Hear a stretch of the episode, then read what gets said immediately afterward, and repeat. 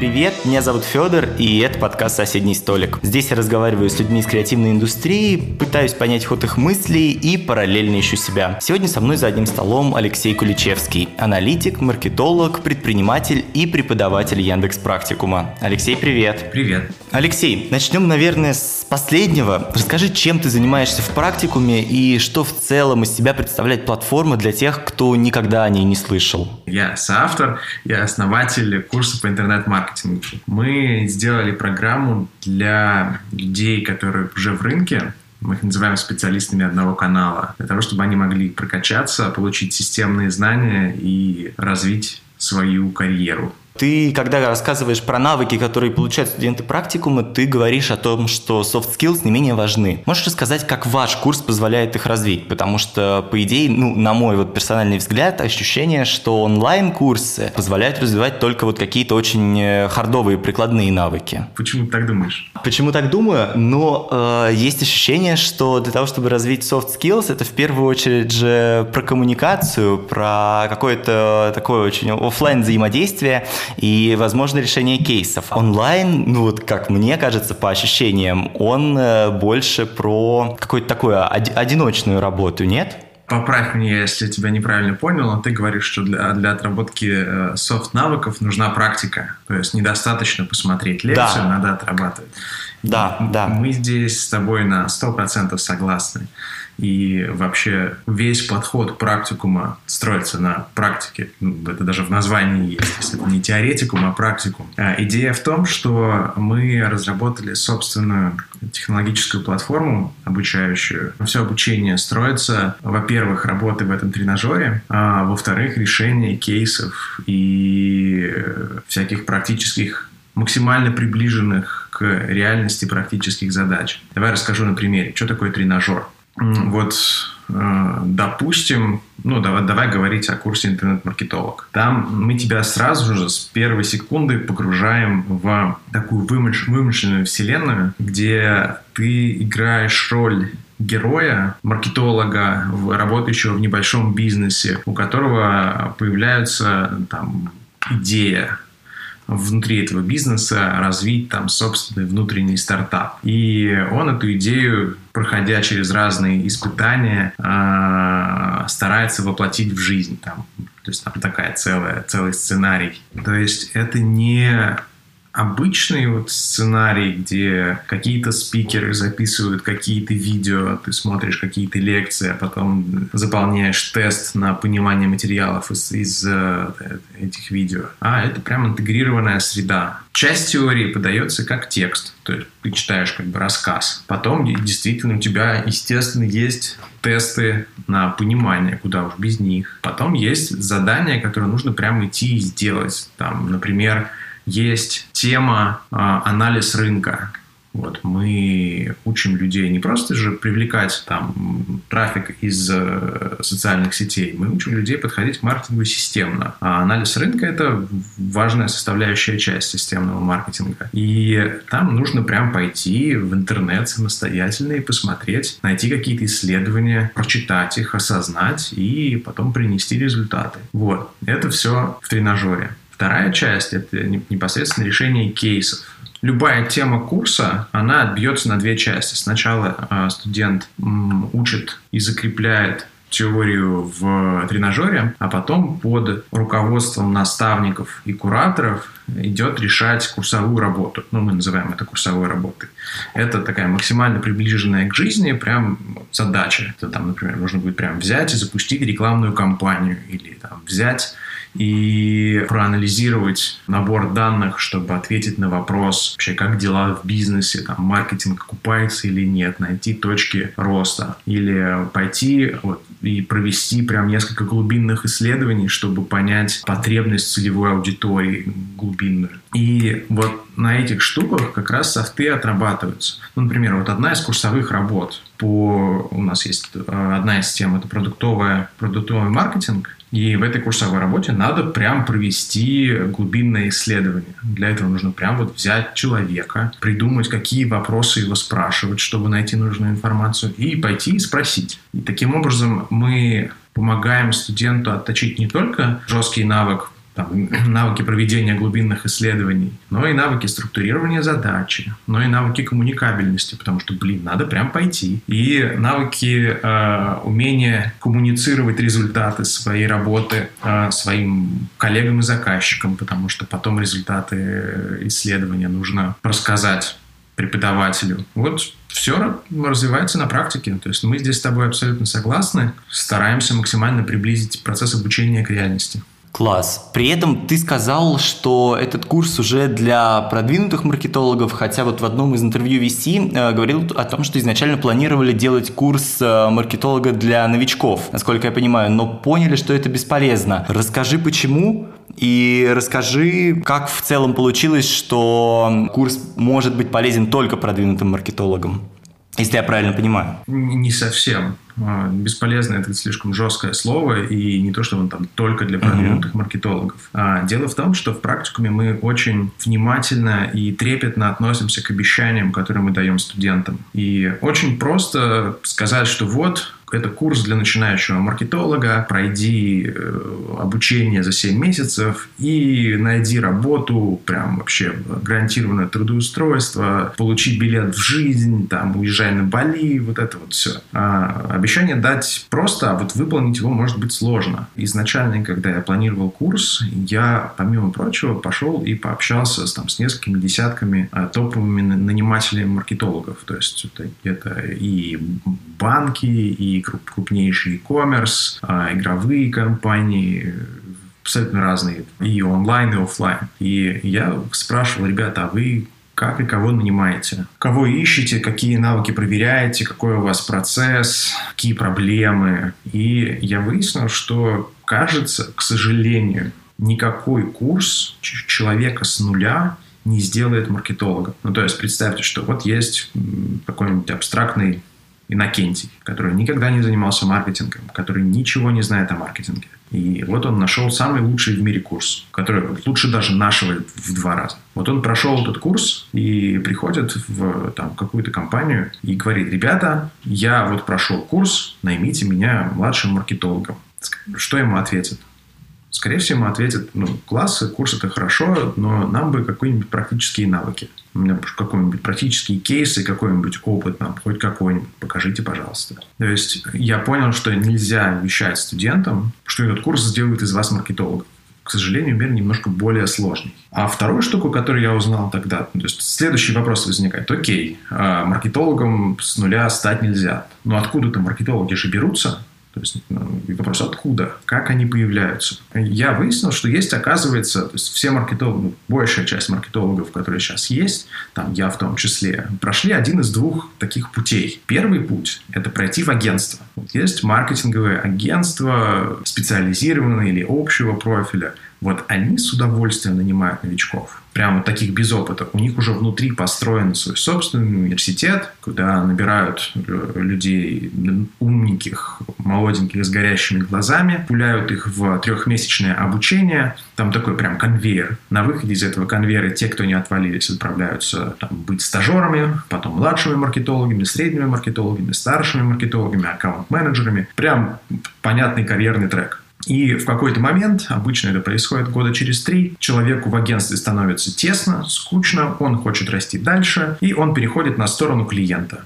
Вот, добро пожаловать в мир, в мире появился новый маркетолог. Второй путь, э, он, э, он такой более хаотичный. Это можно сказать, такой стереотипичный кейс. Работает, например, какая-нибудь молоденькая девушка в какой-нибудь компании, например, офис-менеджер, вообще ничем не связан с маркетологом. Потом в какой-то момент в компании понимают, что, блин, что-то у нас в соцсетях э, какой-то хаос, мы там ничего не контролируем, специалиста у нас нет. А вот у нас вот девушка офис-менеджер, она молодая, она сидит в Фейсбуке, знает, что такое ТикТок, а мы не знаем. Да. А давай ее попросим. Просто, что, а можно тебя попросить вот помочь нам наладить э, коммуникацию в социальных сетях. Ну, девушка начинает помогать. За коммуникацией в соцсетях э, приходит, ой, а давай на порядок на сайте наведем. Приходит сайт, после сайта приходит SEO, после SEO приходит реклама, после рекламы приходит email-маркетинг. В общем, года через полтора, через два девушка, сама того не зная, становится таким крепким, хорошим многостаночником-маркетологом. И в какой-то момент она это осознает и э, либо растет в этой компании, либо понимает, что в этой компании она уже не вырастет и меняет работу,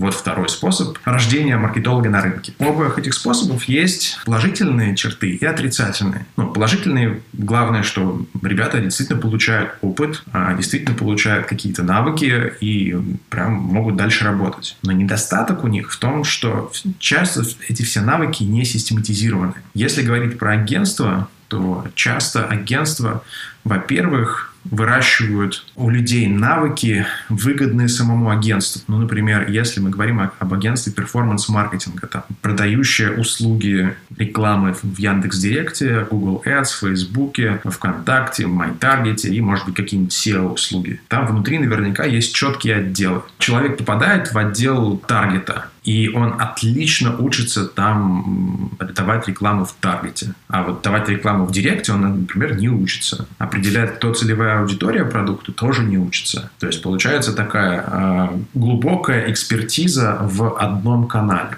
И когда такой человек выходит на рынок, он отлично знает свою, свою узкую специализацию, но у него он не очень хорошо развит вширь. А если мы говорим о маркетинге системном большом, то нужно знать не только какую-то штуку глубоко, нужно еще знать базовые вещи в большом количестве других вещей. То есть нужно как минимум понимать, как работают остальные каналы, какие у них могут быть синергии, как определять целевую аудиторию, ее проблему, как анализировать рынок, как проверять гипотезы, нужны базовые навыки работы с данными, вот все вот это. Курс как раз дает вот эту широту, если я правильно понимаю. Да, именно так. То есть мы как раз и сделали курс в первую очередь ориентированным на, вот мы, как я говорил ранее, на, мы их называем специалистами одного канала, на таргетологов, контекстологов, email-маркетологов, SMM-щиков, бренд-менеджеров, ребят, которые уже что-то попробовали, уже разбираются в своей области, но теперь хотят понять, какие еще есть области, как они взаимодействуют, и получить вот эту систематизирующую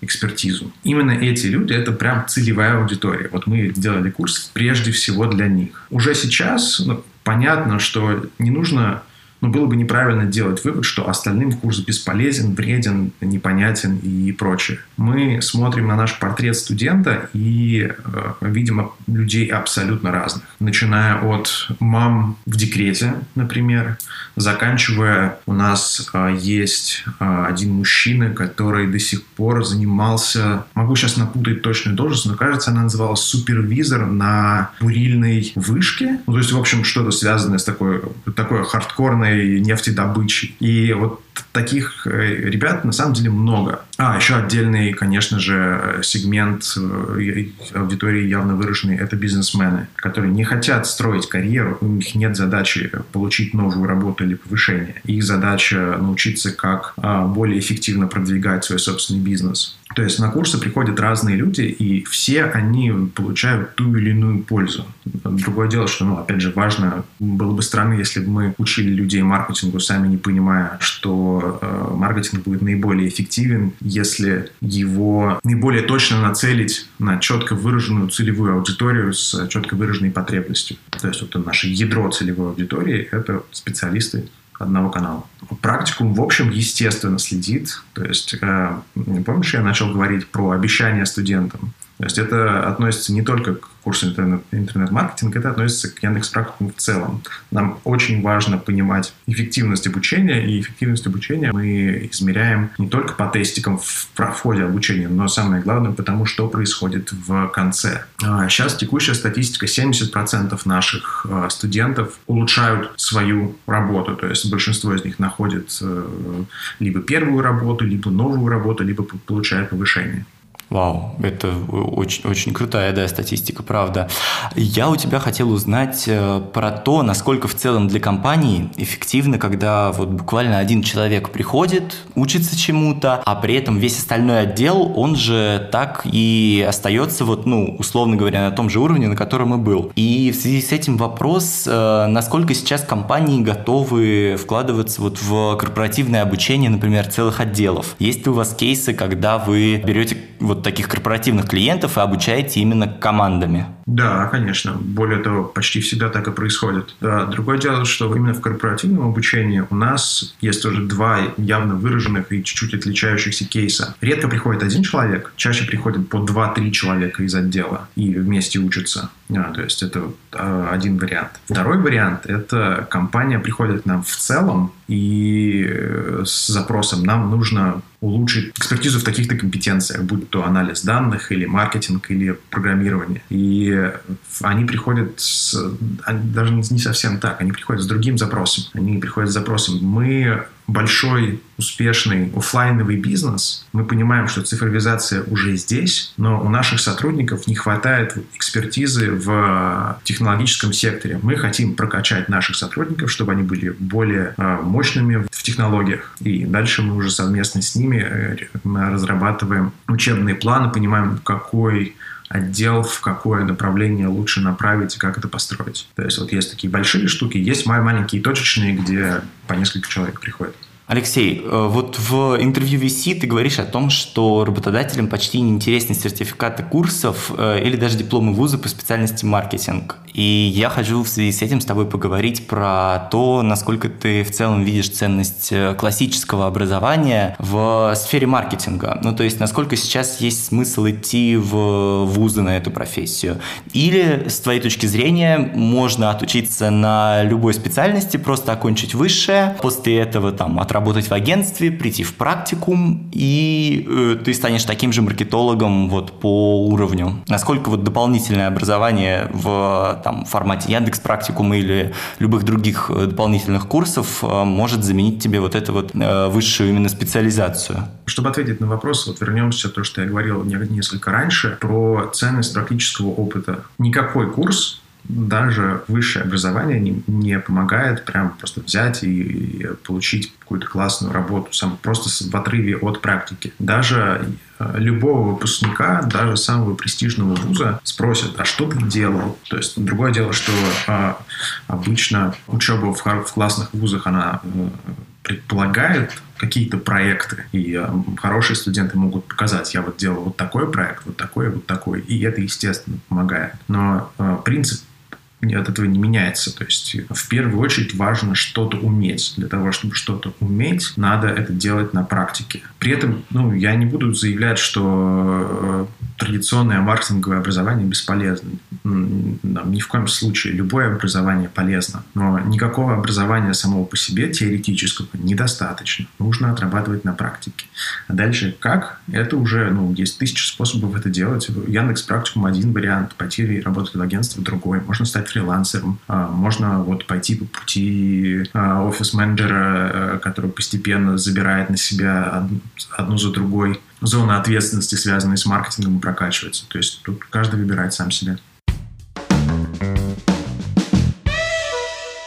Если говорить вот э, чуть больше про тебя, э, у тебя такая, насколько я понимаю, прям тяга к преподаванию в какой-то степени. Ты сам и в Яндекс практикуме преподаешь, и в школе Горбунова. Расскажи, что ты сам получаешь, преподавая, что ты сам вот, что для тебя вообще преподавание и какую цель ты вот перед собой видишь в этом контексте?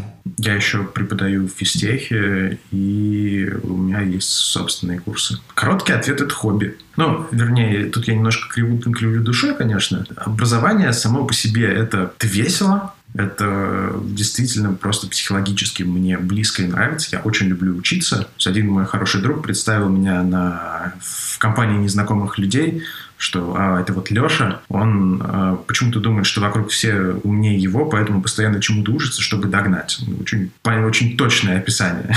Вот.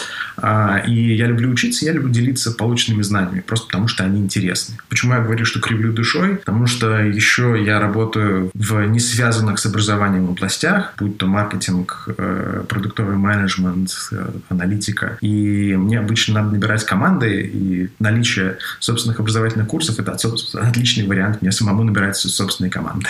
Это такой более прикладной, меркантильный интерес. Да, да, да.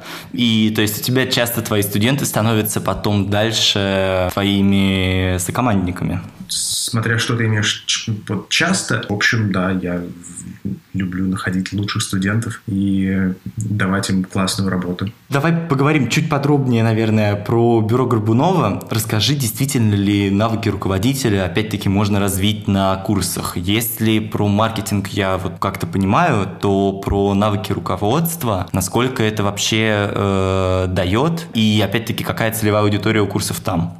Ну, тебе лучше, конечно, про курсы бюро целиком спросить у самого Артема, потому что я там веду свою программу, и я больше знаю про нее, а про целом могу ошибаться. Но насколько я понимаю и чувствую философию бюро, она вся построена вокруг самостоятельности. То есть там три уровня. На первом уровне э, преподавание идет по такой системе гора знаний, где на студента просто вываливается огромное количество лекций, материалов, э, статей, которые нужно самостоятельно прочитать. Тебе никто не будет ничего разжевывать. И в конце каждого стрима будет довольно жесткий тест на понимание этих а, материалов. И если ты, например, этот тест не сдашь, то высокая вероятность того, что тебя отчислят. Ну, там, там чуточку сложнее, там контролируется за время. То есть, например, самое страшное – это не сдать вовремя. Потому что вот как раз этим а, уже развивается мягкий навык ответственности, пунктуальности и успевать вовремя. А, но дальше, если не сдаешь,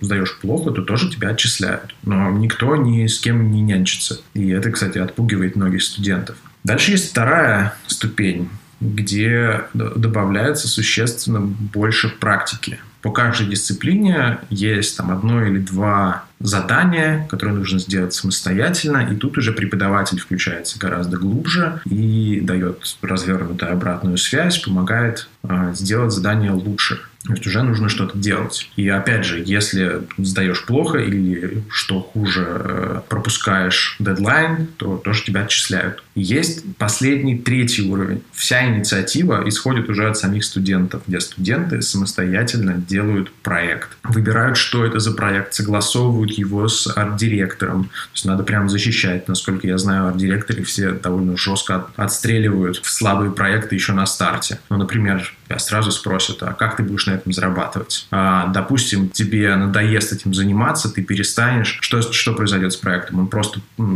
помрет? А можно сделать так, чтобы он без тебя жил самостоятельно? То есть там прям учат делать классные продукты довольно жестко. Вот. И на выходе те студенты, которые доходят до конца, они, у них за плечами уже есть полноценный самостоятельный опыт с нуля запуска продукта какого-то, который живет, у которого есть стратегия монетизации, у которого есть стратегия маркетинга, у которого есть понимание, кто его целевая аудитория. Более того, там сделан дизайн, запущен сайт или приложение, а, написаны тексты, сделаны иллюстрации, сделана вся техническая часть, ну, там, как, какую успеют. Естественно, сроки очень ограниченные, замки из песка построить не получится, потому что экспертизы не хватает, и это вот еще один э, навык, который очень хорошо формирует бюро. Это навык, они называют это флексить. Есть подход при разработке любого проекта, у тебя есть три переменные сроки, как быстро ты сделаешь стоимость, сколько ресурсов ты на это затратишь, и э, функционал. В любом проекте, в заказном, вообще в практическом, ты всегда варьируешь. Типа, либо быстро, хорошо и дорого, либо долго, хорошо и дешево, либо в худшем случае долго, плохо и, дорого. Но в бюро э, пропагандируют подход э, fixed FFF, в общем, фиксированное время, фиксированный бюджет, но flexible uh, scope, flexible в смысле гибкий набор функций. То есть, если бюрошник обещает сделать послезавтра, он сделает послезавтра. Тут другое дело, что конкретно он сделает послезавтра. И они всегда фокусируются не на конкретном наборе функционала или там дизайна, а на пользе, которую получит, получат нужные люди. Ну, например, получит клиент, получит посетитель. И вот как раз третья ступень, она отлично учит определять пользу продукта. То есть мы сейчас это делаем, чтобы что? Чтобы вот какой-то э, человек, какие-то люди, вот раньше они не могли что-то делать, не могли получать какую-то пользу, а теперь могут. Или раньше у них был такой вот вред, а теперь его нет. И вот какому конкретному сроку с конкретными ресурсами эту пользу решить. Такие ограничения очень развивают творческое мышление. Типа, окей, мы можем построить а, там какой-нибудь космолет, могли бы построить космолет, если бы у нас были бесконечные ресурсы, но у нас нет бесконечных ресурсов. Давайте придумаем, как мы инновационно, как мы креативно можем решить эту проблему с тем, что у нас есть. Вот. И, в общем, если студент успешно доходит до конца третьей ступени, он все вот эти навыки у себя на практике отрабатывает. Я, насколько знаю, как раз э, студентов, выпускников третьей ступени отрывают с руками моментально. А лучших отрывают с руками даже еще гораздо раньше. У тебя вот при этом получается такой огромный опыт преподавания, а давай вспомним, как ты сам пришел в профессию маркетолога, э, вот прям от буквального где учился до как получал первые навыки, первый опыт работы. Я учился в Московском городском педагогическом университете. То есть я по образованию учитель, учитель uh-huh. информатики, если быть точным. Я туда попал совершенно по неправильной причине. То есть не то, чтобы я всю жизнь хотел быть преподавателем. Э, я в подростковом возрасте вообще понятия не имел, что я хотел. А, мне просто рассказали, что в педагогическом вузе красивые девушки. Для меня это было достаточной причиной, чтобы туда пойти. Я еще параллельно поступал в университет управления, но туда я не поступил, потому что я плохо занимался и всячески плохо себя в этом, в этом возрасте вел. Вот. А вот в педагогический поступил, и поэтому там остался. Вот. А в маркетинг я попал вот как раз э, вот этим путем мальчику офис-менеджера. Только я был не офис-менеджером. Я, я в 19 лет помогал папе. Папа работал в агентстве недвижимости риэлтором. И я пришел ему помочь подработать каких-то денег. Начал я с того, что был мальчиком на побегушках, то есть нужно было там отвезти документы куда-нибудь, собрать, как съездить в какой-нибудь БТИ, получить какую-нибудь выписку из домовой книги где-нибудь в Королеве. Вот меня посылали, я с этим отлично справлялся и начал зарабатывать свои там первые какие-то деньги. В какой-то момент э, я чуточку подрос, э, прошел обучение сам стал риэлтором, но тогда случилась очень интересная штука. Мы с папой работали в агентстве недвижимости «Миэль». Это был, если я не ошибаюсь, тогда 2006 год. И в России, э, ну, в Москве начался ипотечный бум впервые. То есть он начался чуть раньше, в 2004, но тут он прям вышел прям в, в такое, э, прям взрыв ипотеки был. То есть впервые в России появилась нормальная, относительно недорогая ипотека. То есть начали появляться огромное количество банков, э, и мы как раз работали в вот этом отделе ипотеки. Это по сравнению, ну, я сейчас вспоминаю, по сравнению со средними риэлторами, были такие спецназовцы, потому что нас заставляли а, наизусть помнить все ипотечные программы всех банков, вплоть до того, как, какие объекты недвижимости каждый банк принимает, а какие не принимает. А, то есть там прям было жесткое обучение было, да. То есть это не, не ваш типичный риэлтор, который там ленивый сидит на телефоне и ничего не делает. И параллельно тогда же очень быстро а, росла доля проникновения интернета. Мы заметили в какой-то момент, то есть как люди обращались в агентство недвижимости.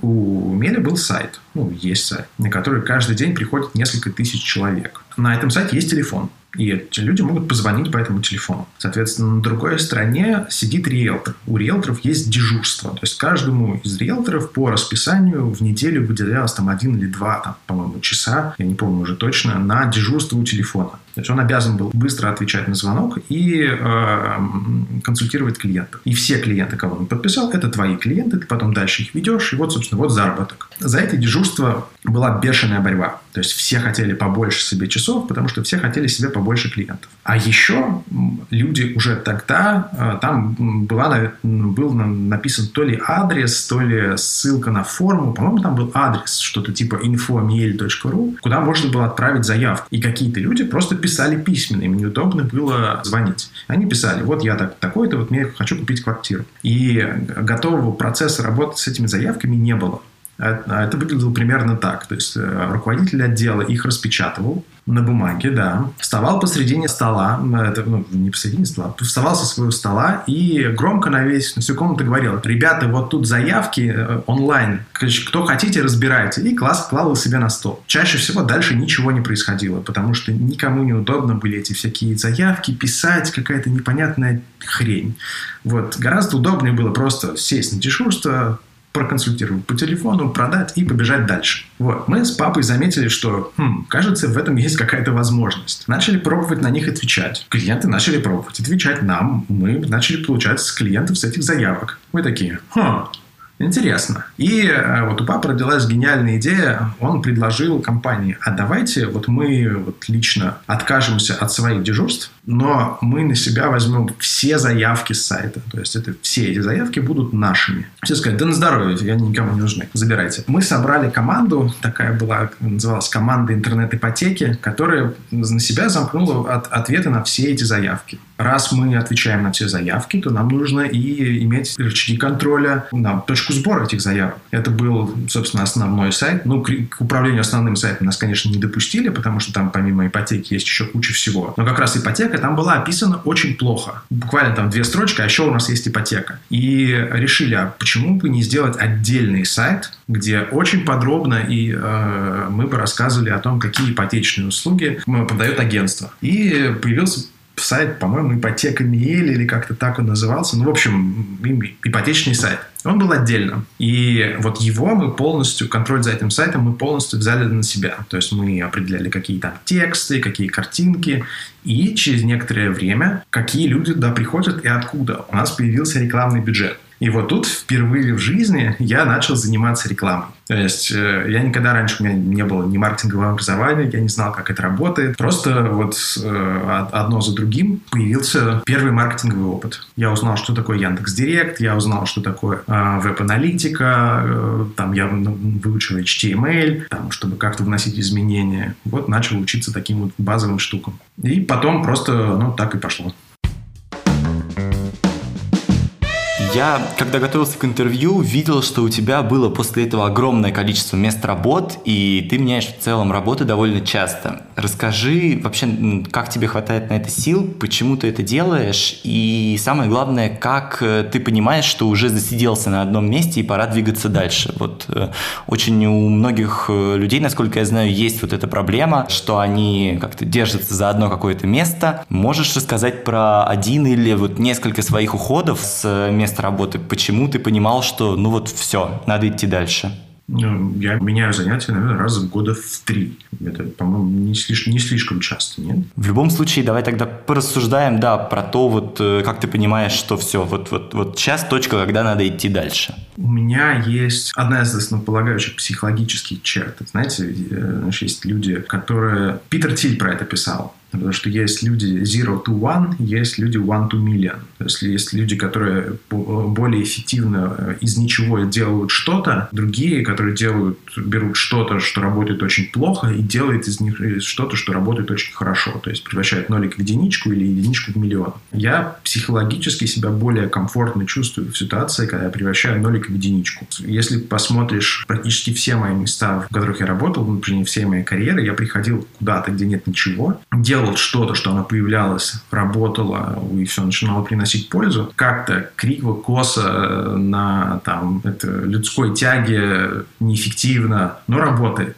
И в этот момент мне обычно становится скучно. И я просто иду, передаю это другой команде, которая дальше будет э, развивать, оптимизировать и улучшать, а сам иду делать что-то следующее. Ну, то есть, как только это начинает работать в э, каком-то таком рутинном, что ли, формате, ты сразу же понимаешь, что все, тебя это больше не очень интересует. Да, мне, мне становится ужасно скучно. А можешь сказать про то, как ты в целом э, себя оцениваешь и как оценить себя, вот свою, условно говоря, значимость, свою стоимость э, как специалиста начинающему маркетологу. Потому что вот э, я знаю, что у тебя была история, когда ты устраивался в Островок. Сказали, что стоишь ты очень дорого, в общем. И вот в какой момент ты понял, что цена твоей работы должна быть именно такой и не ниже? Вот с какого момента ты начал себя так оценивать? Это вопрос гораздо сложнее, чем кажется. Ты упомянул Островок, давай про это расскажу немножко. Сейчас оглядываясь назад, я понимаю, что я это такой типичный экземпляр. Показывает для демонстрации кривой Деннинга Крюгера. Это эффект, при котором чем, чем ниже экспертиза человека, тем выше его самомнение. Ну, там она такая, сначала идет вверх самомнение, потом она, э, экспертиза растет, самомнение падает очень сильно вниз, и потом она потихоньку выравнивается. Похоже на кривую Гартнера там или что-то такое. До того, как э, я пришел в команду Островка, я был в команде Группона. И в команде Группона так получилось. Это, э, вот это как раз моя такая прям вот карьера, карьера началась с э, Группона. То есть мы начали, в, в, у нас была команда, там, по-моему, 7 человек в дальнем углу коворкинга, там никому неизвестная компания, компания Дарбери. И когда я уходил, через год с небольшим нас было 400 человек на двух этажах э, бизнес-центра. Э, у нас были десятки миллионов долларов оборота, там какие-то миллионы подписчиков. И я вот типа был одним из людей, который все это построил. Э, у меня над головой был такой нимб, что я типа вообще просто, я такой крутой. Я так все просто, я понял, как делать бизнес, я понял, как делать маркетинг. Все, кто были до меня, просто просто идиоты. Я, я все, вся вселенная моя. А на самом деле, ну, нормальной экспертизы у меня было пшик. Ну, то есть я там чуточку поработал там, чуточку поработал сам. Мне просто очень повезло. Я даже могу рассказать, где конкретно мне повезло. То есть я, конечно, молодец. И все мы там в команде очень большие молодцы. Мы очень круто поработали. Мы там очень умные ребята. Параллельно с нами работали такие же команды, таких же умных ребят. У них не получилось, а у нас получилось. Просто нам повезло. А, вот одна из вещей, где нам повезло, это вот, например, вот был ВКонтакте который тогда тоже супер бурно рос. И в тот момент ВКонтакте продавал рекламу, они уже начали продавать. Это был такой обычный баннер, такой 460 на 28, по-моему, только прям супер стандартный баннер. Внизу странички а, его можно было купить, по-моему, по-моему, за то ли, то ли по времени, то есть там а оплата за сутки, либо за показы. А, и продавали они его через агентство Имха. И все любили этот баннер, он был довольно дорогой, ну, все любили его там покупать. И вот примерно когда на заре Дарбери ВКонтакте запустили свою рекламную платформу. Вот эти вот маленькие баннеры слева, то есть которые до сих пор там. И эти баннеры можно было покупать напрямую, прямо настраивать в рекламном кабинете и платить за каждый клик. И почему-то на рынок очень плохо принял эти баннеры, все начали от них плеваться. Да ну какие-то картинки маленькие, какой-то текст писать, какая-то ерунда вообще, что туда поместится, фигня какая-то. То есть ни у кого нормально не получалось а, их использовать. А у меня получилось. Получилось по совершенно как дебильной а, причине. Ну, не дебильной, я просто понял, что я понятия не имею, как это работает, и начал палить из всех пушек, а, делать самые, самые дебильнейшие баннеры. То есть там не было, я понял, что лучше выключить голову и вообще не думать смысле. А, так у меня появились вот эти вот э, баннеры, там, тебе 26, сходи в кино. Там живешь в Москве, покушай суши. То есть э, какой-то заголовок, привязанный к твоему э, социальному графу, то есть какой-то характеристика о тебе, потому что там можно таргетировать по всем параметрам анкеты. А дальше просто наш офер напрямую. Есть ли связь или нет между заголовком и оффером, неважно. То есть, более того, чем более она абсурдна, тем больше кликов мы получали, потому что люди не понимали, что это. А, ну, классно догадался, да, кажется, кажется, я догадался первый, ну, ну, как минимум один из первых. И все полетело и прям вообще просто какие-то феноменальные результаты мы получали. Но это, это просто везение. То есть тут нет какого-то супер крутой заслуги. Дальше мы, заслуга есть в том, что мы довольно долго не теряли лидерство, то есть мы построили такую машинку, где каждый день запускалось по 300 рекламных кампаний, плохие быстро отключались, хорошие масштабировались, то есть ну, действительно получилось неплохо, но все равно это всего лишь а, один маленький успех, это вовсе не что-то, что делало меня крутым маркетологом. Но тем не менее, нимб загорелся, все, звездная болезнь, я супер крутой, и когда я пришел к ребятам из островка, вот я вот пришел вот, это, вот с таким гонором. Что, типа, я вообще стою вообще миллионы, и я понял, как делать бизнес, и вообще все очень круто. Так получилось, что... Прости, сейчас один момент на уточнение. Тогда же ты не понимал, да, что, ну, вот у тебя не, не, не был отрефлексирован момент, что это просто везение. Конечно, То есть конечно, ты конечно, это понял конечно, вот несколько позже. Я понял годы спустя, после угу. многих провалов подряд. Островок был одним из этих провалов, кстати говоря. Ну, дело в том, что я как раз, э, когда к Острову, в Островок пришел, там меня встретили э, Кирилл и Серж с точно таким же гонором, что они вообще сейчас, ребята из Кремниевой долины, э, подняли 10 миллионов долларов. Э, сейчас они покажут этим э, российским медведям, как вообще делать бизнес. И у них были деньги, чтобы мне заплатить, поэтому мы как-то договорились. Но по факту в Островке, например, я никакого значимого эффекта на самом деле не принес, потому что я начал делать все те же самые вещи, начал полить деньги как сумасшедший. О какой-то окупаемости, о каких-то эффектах что-то не получилось. Оглядываясь назад, я понимаю, почему не получилось. Потому что, в принципе, это э, в, на travel рынке тягаться в России с, букинг, с букингом очень тяжело У них просто более дешевые, более длинные деньги, их больше. Поэтому это такая, ну так себе задумка. Но тогда я этого не знал, и никто этого не знал, и вот поэтому это особо не получалось. Давай вернемся к твоему изначальному вопросу. Как я решил, что я стою так дорого? Как оценивать себя маркетологом? Как я тогда решил, что я стою так дорого? Это была моя иллюзия. Ну, на самом деле, просто я вот решил и вот ходил, и говорил всем, я стою вот столько. Правильная это иллюзия, неправильная. Единственный способ э, получить много денег – это попросить много денег. Поэтому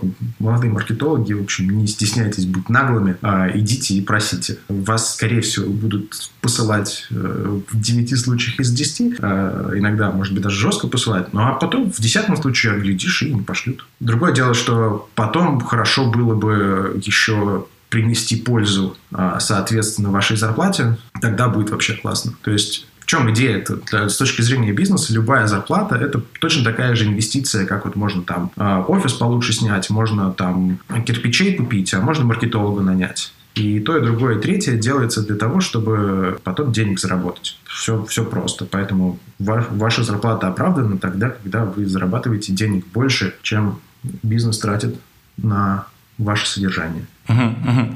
Ну, то есть какого-то универсального понимания того, сколько ты стоишь, можно добиться только вот походив по по компаниям, скажем так, попредлагав себя. У Максима Ильяхова есть хорошая фраза на эту тему, что справедливой цены не существует. Ну, то есть, вообще даже если немножко окунуться в, в принципе, в экономику и в теорию денег, то что, что такое стоимость? Стоимость чего-то? Стоимость – это количество денег, которое формируется в момент сделки, когда э, продавец хочет продать по этой цене, а покупатель хочет купить по этой цене. Иначе стоимости нет. То есть, на самом деле, вот идите, пробуйте продать, и в, в какой-то момент продадите, вот столько вы и стоите, поскольку продадите. Будете дешево продавать, значит, вы стоите дешево. Будете пытаться дорого продать но не продадите, значит, вы столько не стоите. А если будете пытаться продать и продадите, значит, вы столько стоите в моменте. В следующий раз получится еще раз, значит, в тот момент вы тоже столько стоите. Или если, если еще дороже, то еще дороже. Ну, в общем, вот. Алексей, спасибо большое. Я думаю, что это было на самом деле невероятно ценно для слушателей и с точки зрения того, как э, подать себя, и с точки зрения того, где в целом учиться маркетингу.